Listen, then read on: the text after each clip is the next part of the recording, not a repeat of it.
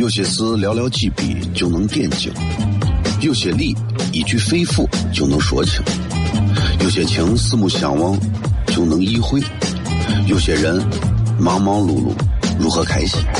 每晚十九点，FM 一零一点一，最纯正的陕派脱口秀，笑声雷雨，荣耀回归，保你满意。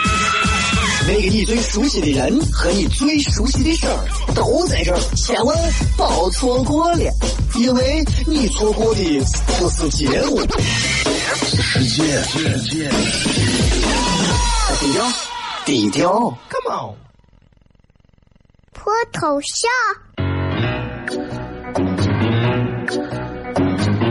什么是脱头像？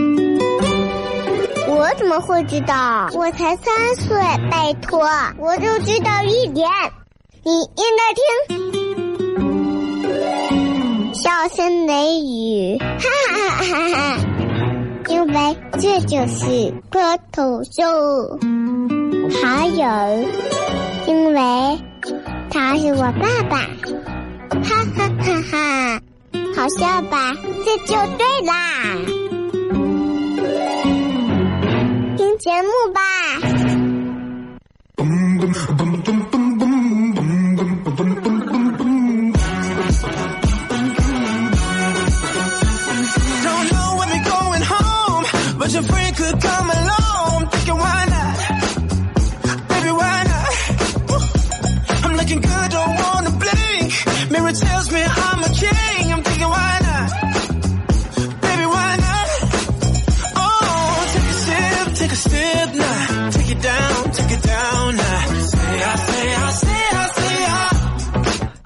C F M 一零一点一陕西秦腔广播西安论坛，周一到周五晚上的十九点到二十点，为各位带来这一个小时的节目《笑声雷雨》。各位好，我是小雷。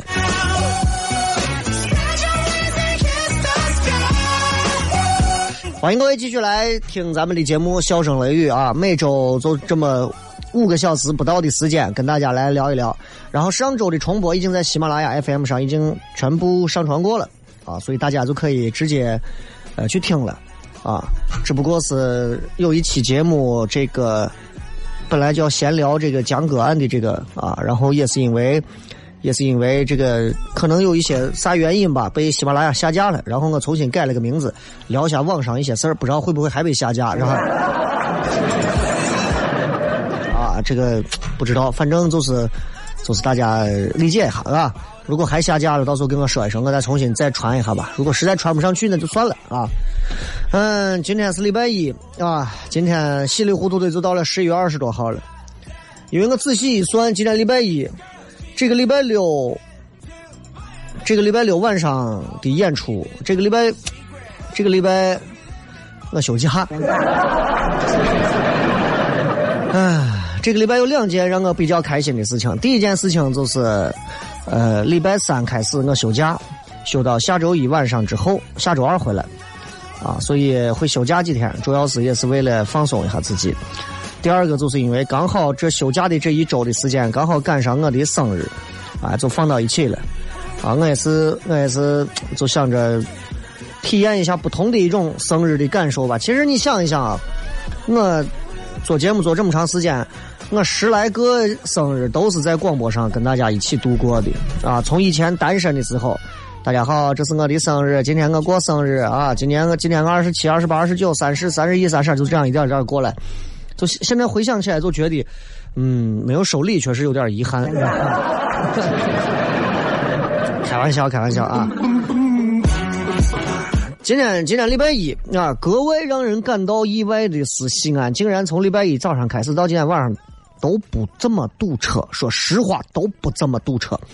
礼拜一早上，大家尤其能感受到限行了这个一号和六号之后，这两个数字一限，哎，居然就发现真的西安不堵车了。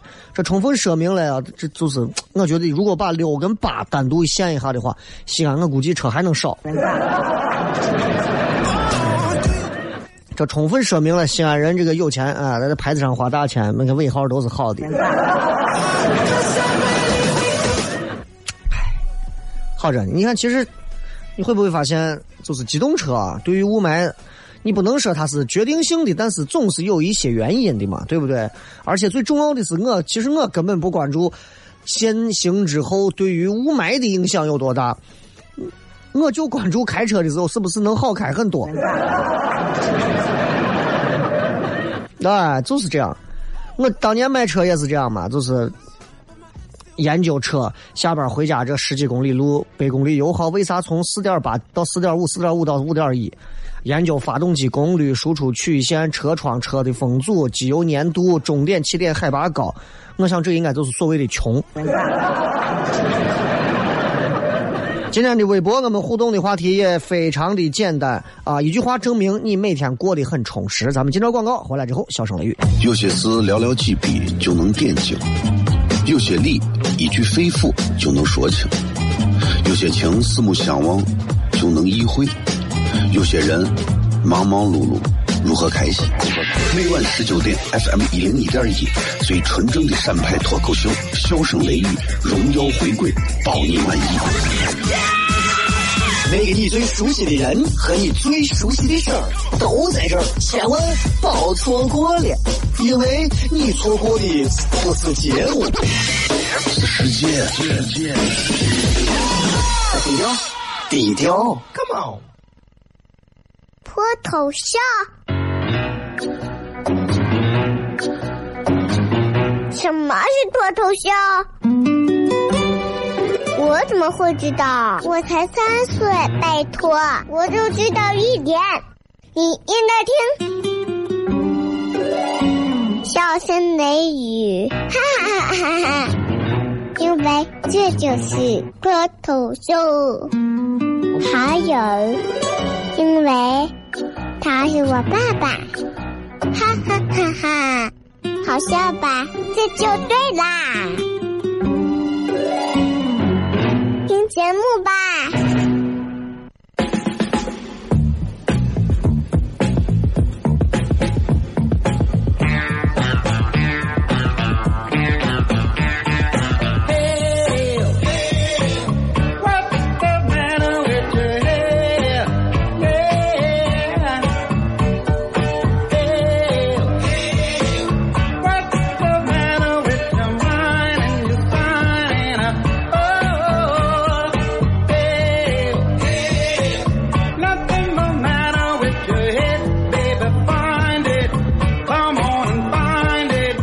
收听《笑声雷雨》，各位好，我是小雷。节目开始，咱们跟大家开始聊天啊。这个每期的节目其实就是这样，挺开心的，就是闲聊。我一直希望就是节目能给大家营造的一种感觉，就是大家知道我要聊啥，但是却不知道我具体想怎么聊。这是最有意思的事情，你知道吧？哎，这是最好玩的事情。这也是其实作为一个做了这么多年节目的主持人来讲，我觉得这是我最开心的事情。你现在就让我纯粹拿个稿子，照着稿子上啊，这个据有关部门分析，本次限行啊，我干不了这个。如果你让我干这个的话，真的我就不要干主持人了。对我来讲，我认为作为一个主持人来讲，首先。最需要做的一件事情就是差异化的啥东西呢？就是要有脑子，一定要有啊，对吧？这也就是为啥我到现在为止这几年的时间，我一直在做脱口秀，就是它会让一个人变得越来越有自己的想法、自己的态度、自己的表达和自己，对吧？最后这两个字重音落错了，应该是和自己。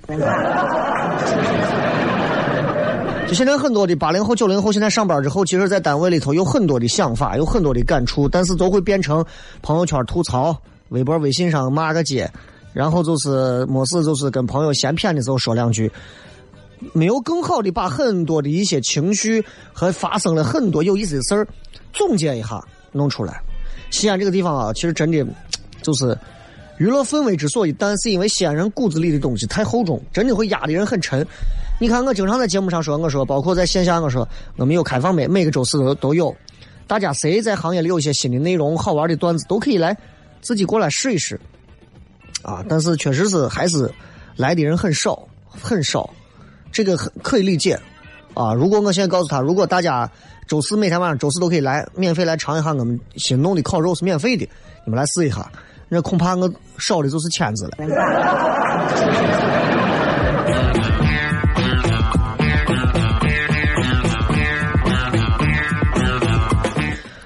其实我觉得啊，学这个学习这个事情是永远是停不了的，但是学习的这个过程它分很多种，对吧？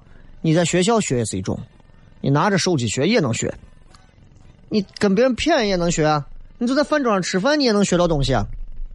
我觉得啊，知识分这么几种，一种叫知识，一种叫见识，一种呢叫常识，啊，这几种是不同的。见识、常识这些东西可能取决于时间、精力、环境，对吧？教育、知识也分，有一些是书本上的知识，有一些是书本上不告诉你的知识。就凭这两种，各各位，我跟你讲，书本上的知识你学再多，书本之外的知识你不学，也要出事儿。比方说你对吧，男朋友来找你复合，对吧？然后把你闺蜜捅死了。你就算是考到北大清华副教授的位置，你如果把门一锁，你不开门，也不管闺蜜下来之后，人家闺蜜的家人来找你，你也不管，隔空还对骂，那就是跟知识无关了，啊。其实有很多的这些小的知识啊，它存在于我们的生活点点滴滴的夹缝当中。比方说有哪些，我给大家可以简单的聊一聊。比方说，就是我一直有这么一个。这么一个心得体会，这个心得体会就是，千万不要提前去幻想接下来要发生的一些美事儿。你比方说，就是这一件事做成之前啊，你千万不要幻想说，咦，我一这个事儿我一旦成功了，我能咋？你但凡这么想，你就完了。所有买彩票的，你知道你为啥中不了吧？幻想自己完成了这件事儿，解决了这件事儿之后，各种场景，想的太多，还投入。我有一次，我讲过，我有一次在十十一路上坐车，然后一路想着我中奖了，然后中了几百万，我真的当时想进去了，我当时都已经认为我已经有钱了，我当时都想是公交车上的人都下去，我把车卖了。但是千万不敢这样，任何时候我跟你说，人生会告诉你。事儿没有做成之前，想太多，想太好，死路一条。你看很多我战争片里头都是这样，一个老兵啊，在战壕里头抽个烟，给他的战友说：“哎呀，打完这场仗，我就要回到我的家乡了，我要回去娶我的媳妇儿了，我们还要生个娃，到时候来我们吃饭啊。”我一定给你包最好吃的猪肉大葱饺子，好不好？砰！一个子弹过去，倒下了。哼，你说那么多干啥嘛？就怪的很，对吧？你看我，哎，就奇怪的很，对吧？所以这件事情都告诉我们：任何时候，这件事一件事啊，任何一件事没有做成之前。闭嘴，对吧？一件事没有做成之前，一件事没有落听之前，没有确认之前，你就开始高兴的认为说：“行了，不管了，这个事儿稳了。”然后到处给别人讲啊，我跟你说，我这个事儿绝对没问题了，我接下来我就要如何如何，我马上我就要怎么？我跟你说，这个事儿八成啊，就完蛋了。不管是谈合同、谈恋爱，还是打个游戏，行了，不说了。今儿晚上我要吃鸡，吃鸡，吃鸡。我一晚上你落地就变成骨灰盒了，你还吃鸡？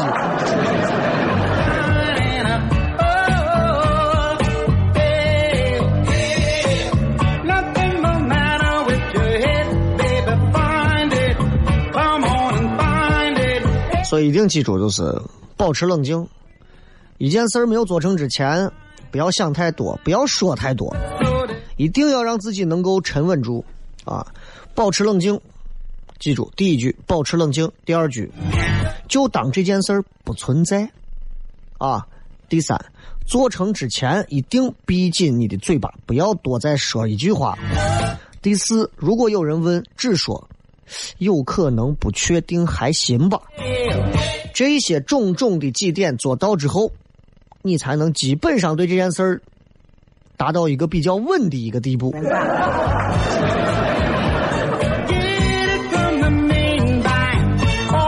我跟你讲啊，就是再说一个小知识，你看我今年这再过六天，我又要过生日了，害怕的很。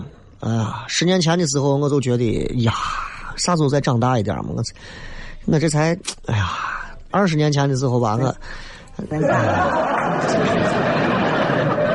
时间飞快，但是不管我多大年龄，守着，哎，即便我身边的很多人比我年轻或者怎么样，不代表如何。每个年龄有每个年龄的精彩，我觉得我这从三十岁之后的这五年过得非常精彩，啊，非常精彩，真的非常精彩。然后我就反思我自己啊，为啥我现在是这样的一种性格、脾气和我的生活走向？有这么一句话，咱们都听过：三岁看大，七岁看老。要我说，把七岁去掉，把看大去掉，直接三岁看老。你看我娃都三岁，我经常都观察他，我就发现从他现在三岁的很多言行举止，我就能看出来他未来的一些走向，他的性格会决定他未来很多年的人生路。如果你娃已经到三岁左右，你仔细观察，你娃是用多动症、自闭症，能静得住啊，能一个人坐会看书，还是说出门跟别人打招呼害怕？还是说就是那种小偷小摸，还是说各种？当然，三岁小偷小摸不太适合。但是一个人三岁的时候，真的能能大概看出来他未来遭的挫折，他该遇到什么样的人，他该受到什么样的伤害。你看，小时候缺爱的，长大就想弥补，对吧？缺关注的，长大就想去博得一下关注。所以，今后每个人的人生啊，你看，不管是二十岁、三十岁、几十岁。所有你走的路、选择的东西，其实，在你最初的性格里，全部烙印在玩儿。在我们三岁，在我们还没有太记得事情的时候，都在那个时候已经体现出来了。只不过我们不知道，我们还认为说未来有无限种可能。所以我给你们讲，未来没有无限种可能。在某个程度上来讲，算命的是最科学的。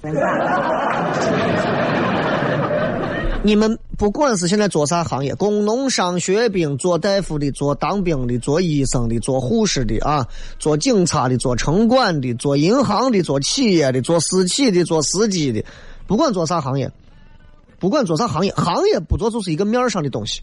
你的性格，你在这个行业里头是干啥的？好的、差的、中不溜的，还是哪种？三岁时候都体现出来，该遇上的东西你一个都少不了。知道吧？该遇上的你真的少不了，所以，嘿，哎，看明白就好了，有些时候，我在一年前的时候，我在有些时候我就会抱怨呀，这个东西得不到会如何如何。现在看的非常的，就看的非常简单。为啥？有些东西是我命里头不该有的，我根本也不去想，想啥？我天天想五百万一个亿，我都疯了。所以各位心态一定要放好，心态一定要放好，好吧？咱们稍微接着广告，继续回来。笑声雷雨，有些事寥寥几笔就能点睛，有些理一句肺腑就能说清，有些情四目相望就能意会，有些人忙忙碌碌如何开心？每晚十九点，FM 一零一点一，最纯正的陕派脱口秀，笑声雷雨，荣耀回归，保你满意。那个你最熟悉的人和你最熟悉的事儿都在这儿，千万别错过了，因为你错过的不是节目，是世界。低调，低调，Come on。脱头像？什么是脱头像？我怎么会知道？我才三岁，拜托，我就知道一点。你应该听。笑声雷雨，哈哈哈哈！因为这就是脱口秀，还有，因为他是我爸爸，哈哈哈哈！好笑吧？这就对啦，节目吧。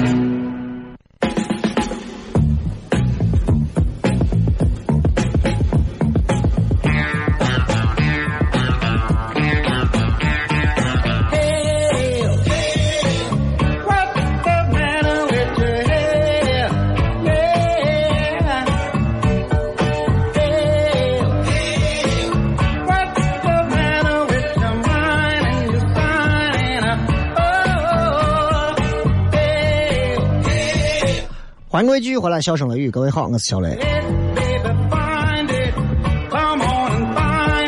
跟大家聊一些就是这些书本上学不到的一点小知识，跟大家分享一下。这些东西真的是要有一定的这个人生经历和一定的思考沉淀，你才能够总结出来的东西。比方说刚才我说的这个“三岁看老”这个事儿，真的是这样。你们好好关注一下吧，尤其到三岁上幼儿园的时候，你就看看一个班里头这些娃们。做到位啊，各种。你看我娃虽然是个女娃，我就发现我娃有一点啊，呃，我不说好就说不好的，注意力，我娃的注意力不行，注意力不集中，这一点上随我了。但是我很明显的能感觉得到他在语言的这种语言能力方面的超常的一面，就是他听到任何的一些语言方面的东西之后，他在大脑当中的记忆形象记忆感非常强，就是比方说。比方说，他给我录过至少三个不同的版本的这个片花了，三版了，对吧？今儿这次录的这是第三版嘛，啊？然后我随时给他说出一句之前录的版本，比方我说一句“我的爸爸是个”，他就直接能接着这个词的这个感觉，把后面整段全部背下来。那是他两岁多的时候的事儿。包括你让他看上一段时间的这看上几次这个小品相声时，他把里头很多字眼他记得非常清楚。所以你看，每个娃有他的长处，有他的优点，有他的弱项。在他不擅长的地方，他就会选择逃避，注意力不集中。就你跟他说啥，说一会儿，他头转过去就看别的了。我说来，你看这个不要换。后来我发现这个东西没有用，没有用。你再强制性的去教他，有些东西是天性的东西。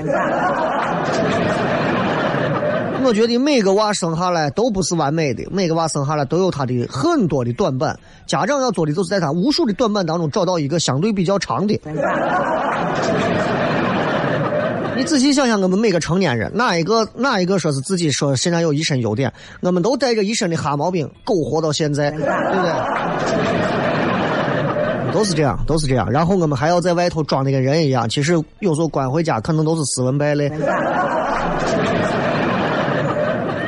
再比方说，你看从创业到各种事情，现在身边年轻娃越来越多。我觉得就是不要给年轻人苦口婆心的去讲道理。我以前犯过这种错误，我现在都不犯这个错误了。我吃过这个亏，我再不吃这个亏了。我以前真的是瓜的，给什么样的人都上去讲脱口秀、讲内容、讲道理、讲段子。现在回想起来，我觉得除了我自己啊说话累一点之外，没有任何意义嘛，对吧？别人讲再多。不如让他自己痛一晚上。我给他说，爱情这个东西怎么怎么样，不行，没有用。让他自己非要跟人家好好完之后痛一次，好知道了。呀，哥，当时你说的太对了，死远一点，对吧？讲再多道理，不如让他自己摔跤，不要走那条路，走那条路容易摔跤。不要讲。你看我跟我娃现在就是，不给他讲那么多道理。啊，你要玩，行行行，来，这看这是开水，来你自己摸一下，你自己摸。你想玩吗？来，你自己摸。等会儿把你烫哭了，你自己留下疤是你自己的疤，又不是给我脸上留个疤，对不对？那 这是玻璃，玻璃不能玩，你要玩你玩，手划烂了不要过来找我。我跟你讲了，你看玻璃容易把手划烂，但我不说，你跟你讲过有危险，你要玩就玩呗，随便。后悔自责会教一个人长大，他疼一次他就知道了。碎娃啥时候开始知道火是烫的，冰是凉的，针一扎人会流血？我都是碰过一次才知道。啊，为啥我们现在在雪地里走路？小孩的时候跑的飞快，摔上个几跤还不知道，长大越来越知道怕了。为啥？知道真的摔的会摔死人的，对吧？所以很多东西冥冥之中都有一定的定数不要去讲，啊，不要去讲。所以，我现在就是很多，雷哥能不能给我讲一讲这个，讲一讲啊？雷哥，我给你讲，包括感情上，你不要问我，喜欢就谈，啊，舍不得就继续凑合，忍不住了就分，对吧？就是这样。其实做了这么几年脱口秀的这种演出，在线下做到现在，其实我会发现有很多的事情啊。尤其活到三十多岁的时候，其实我回顾自己这三十多年的人生经历，虽然还有人生应该还有一半啊在等着我，但是就是还是会有一些小心得和感触的。你比方说，你一直想的东西，你一直心心念念惦记的东西。你会发现在很长一段时间里，你求之不得，得得不到。某一天，在某一个非常意外的地方，你都忘了的东西，突然嘣儿出现在你身边。有一句话是“念念不忘，必有回响”，有道理的。呃，我今年印象最深的一件事就是，我终于找到了找到了我多少年前就想去尝试的那种啊。可以扣篮的那种篮篮球架子，在八月初的时候，哎呀，在北京，在北京顺义郊县的某一个小学里头，当时我们在旁边录节目，然后说呀，旁边有个篮球场，咱打会球去，不然无聊的很。一进去，当时都疯了，咦，我一排球框连着在上头背扣，太爽了，太爽了。当然，人生有很多的东西，不一定是一个可以扣篮的篮筐，是吧？有时候我会想，我说你看，这十一月份了呀，去年十一月，今年十月，怎么一年这么快啊？就这么快，就这么快。小的时候我觉得咋时间这么慢呀？这一天咋这么长啊？我觉得这是对比，人啊，一定干啥有对比啊？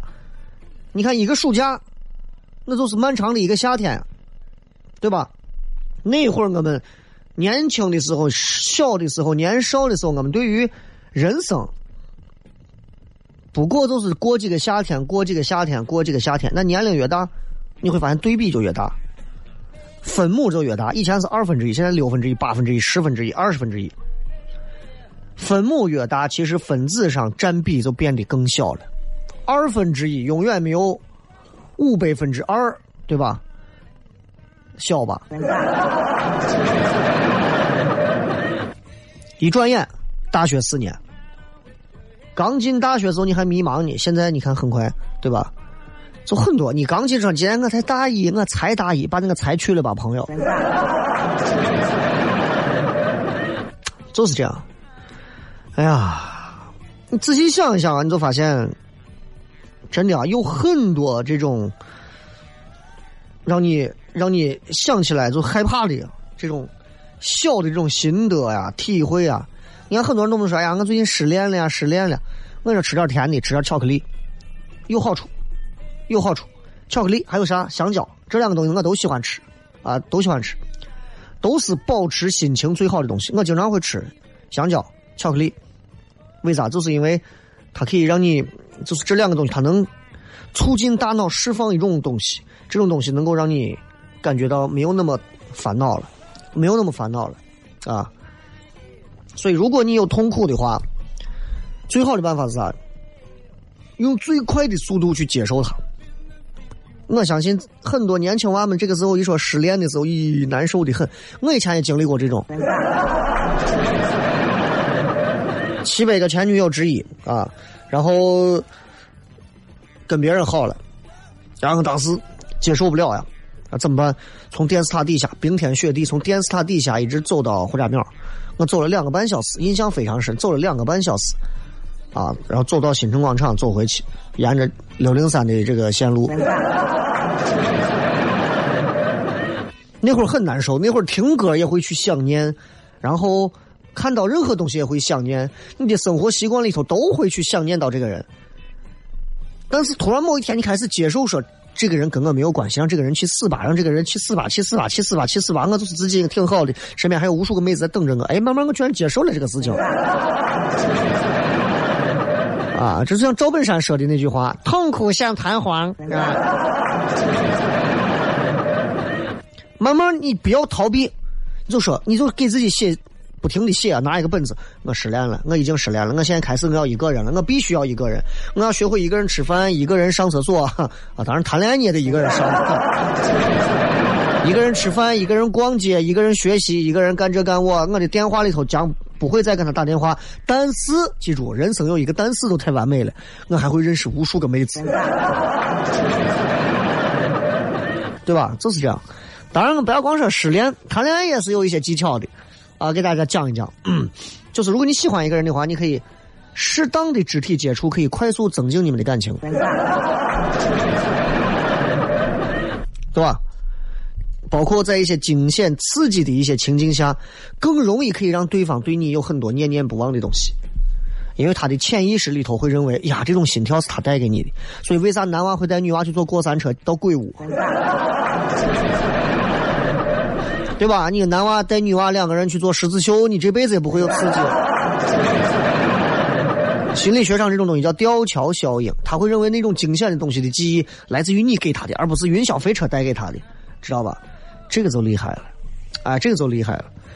然后有人会问我说：“哎呀，你们上去表演都不紧张吗？”我说：“废话，我们是专业的。”但对于很多人来讲，你们在单位里头去做一个演讲啊。去面试啊，你们都会紧张；见到陌生人，你们会紧张。其实你仔细想一想，紧张这个东西是不是来自自己内心想太多？你面对的又不是，又不是一个妖怪，你面对的又不是阎王爷，你怕啥？你面对的就是一个人，跟你一模一样的人，而且他如果觉得你不错，他要给你发钱的人，你怕啥？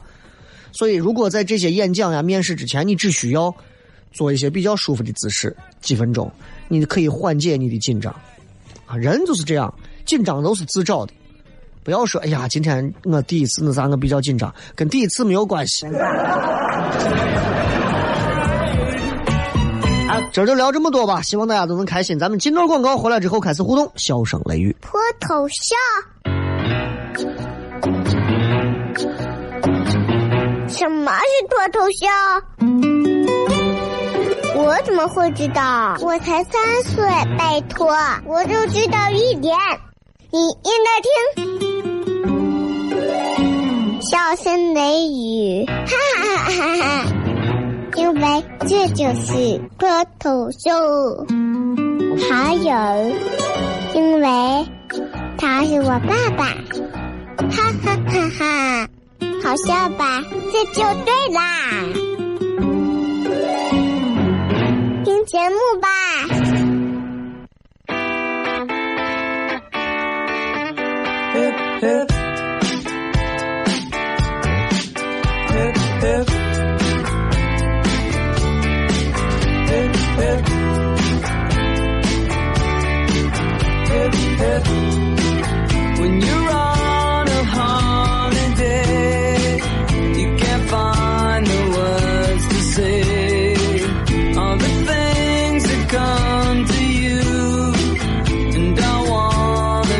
欢迎各位继续回来，笑声雷雨，各位好，我是小雷。老有人问我什么叫正能量，什么叫负能量？问我咱们这个节目是有正能量还是负能量？我告诉你，咱们这个节目，呃，没有正也没有负，就是只有纯粹的能量。在负能量的人眼里，他能得到负能量的东西；在正能量的人眼里，他能得到正能量的东西。这是一个节目最伟大的地方。所以你问我到底什么是正能量，什么是负能量？这个东西它真的很难界定，要辩证的去看。比方说，在一个文化广场上插了一个牌子，写着“自由平等”，这就叫正能量。那你要拿着牌子起来，对吧？满大街的转悠，这都是负能量了。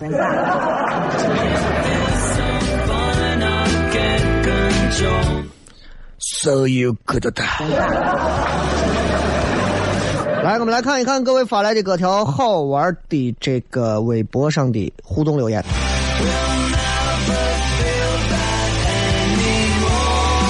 互动一下，说是一句话证明你每天过得很充实。看一看，看一看大家啊。朦胧说：“我虚度一日啊，你你虚就要补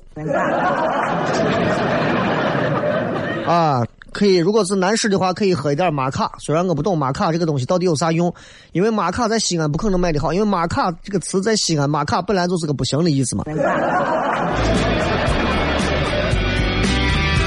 用户这个叫什么说，明儿就要考试了，感觉很充实。考完之后你会更充实的。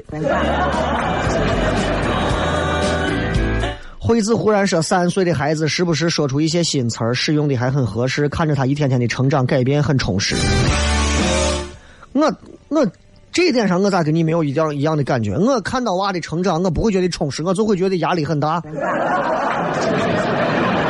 因为我会觉得这家伙的进步比我快啊！我几年前在讲段子，现在还在讲段子，但他这几年前还不会说话，还在爬，但是三年后他居然已经可以讲很多的东西了。我会觉得压力很大，我从来不会觉得我的充实感和什么来自于孩子，相反，我会跟孩子作为一个很好的竞争。有时候他做的好的时候，我会觉得呀，我要向他学习。在娃的身上，你能学到很多的东西。就是一个人，为啥人说人之初性本善？人在刚生下来时候头几年啊，十几年啊，这七八年啊，六七年、三五年啊，你能看到一个人，人类一个人身上。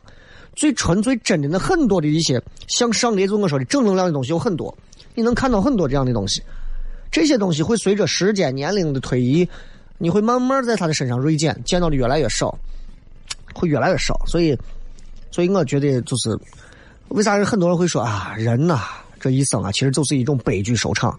我一点也不排斥这句话，我觉得很有道理。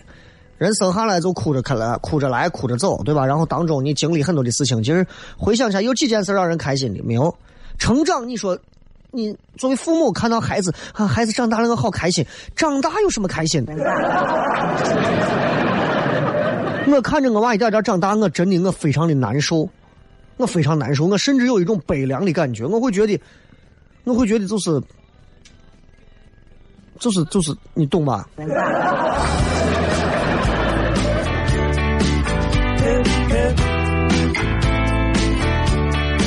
东走西顾说每天都在想吃什么吃什么，今天吃什么。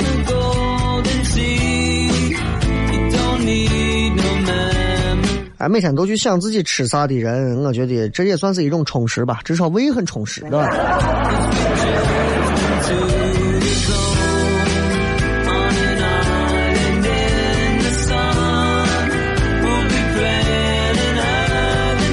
大头哥说：“上班后忙忙碌碌，时间就感觉过得快了，就不再虚度年华了。这就是我刚跟你说的那种对比。分母啊，分母数字越大，分子你就会感觉到没有那么多的时间让你去回忆。哎呀，这日子过得真的是，时间咋这么慢呀？”小辉说：“虽然每天早出晚归，但是城市化的生活并不充实。不充实的原因就是因为每天都过得千篇一律。”啊，每天都不一样，才会有意思。每天都一样，就会就会就会差很多，啊？呃，熟读并背诵说，床上的人形凹陷已经出卖了，我不说了，被窝凉了。嗯，你跟我一样得过得的这个病叫吸床症，被床牢牢的吸附在被子里。飘零艺术建设，我是一名程序员，不多说了。那你很充实，活在程序的世界里。鲸鱼跳海说：“我每天吃吃喝喝，嗑瓜子，茶话会，真的。”你是干啥？你是负责给人介绍对象的吗？定四桥西站说：“每天电量不足，每天玩手机能让人充实吗？”葫芦娃说：“除过晚上休息的七个小时，不动，其余时间都在活动中，根本停不下来。那人不就是因为不停的动着，才能证明自己还活着吗？” 饱了饱了，跌不下了啊！西罗说：“我今天终于能睡到六点三十了，咋这么可怜？” 嗯，这个是。王小葛说：“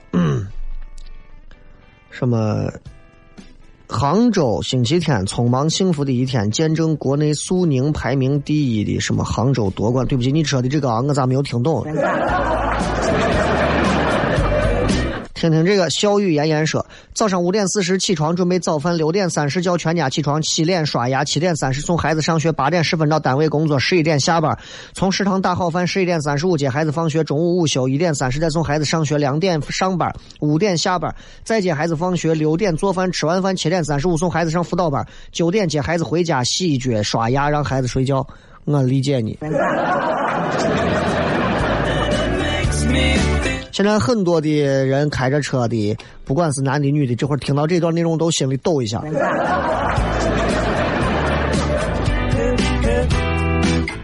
有时候想想啊，真的人不如狗，娃要是能像狗一样寄存。这个张先生说，我每天七点起床，晚上十二点睡觉，十二点躺床上摇一摇，可能都两点了吧。很多人讲自己的手机每天都要充电，那这不叫充实啊，对吧？说糖蒜铺子什么时候演出票怎么买这些话，我都不想再解释了，你们自己搜微信自己去看好吧。这个说江离啊，我过得不充实，痛苦。今天一共两件事：早上古建筑课设计图纸，下午绘图实践，加班一个半小时，还没有毕业，颈椎病已经快赶上我爸了。这个东西对吧？你想挣这个钱？这是整天跟女生聊天，算不算过得充实啊？女生报警了吗？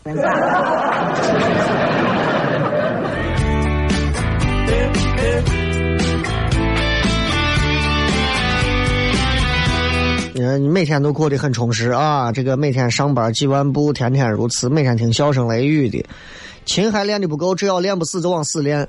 啊，每个人每天都有自己，大家都会有一些自己的事儿要做。我们最近，我最近其实就过得一直很充实啊。我每天，你不要看我每天不用坐班，不用那么多事情，我每天自己给自己安排的很多任务。比方说写段子，啊，对吧？我们最近写的很多段子，包括你马上看的这个吐槽大会第二季，啊，包括我们在给他写段子呀，对吧？段子他是要给钱的呀。我现在每天最开心就是拿一个笔记本坐到一个没有人的地方开始写段子，或者在家写段子。哎，写很多的段子，然后你会发现，这些段子不管最后卖出去还是咋，你自己还能用，然后你能得到更多更有意义的东西。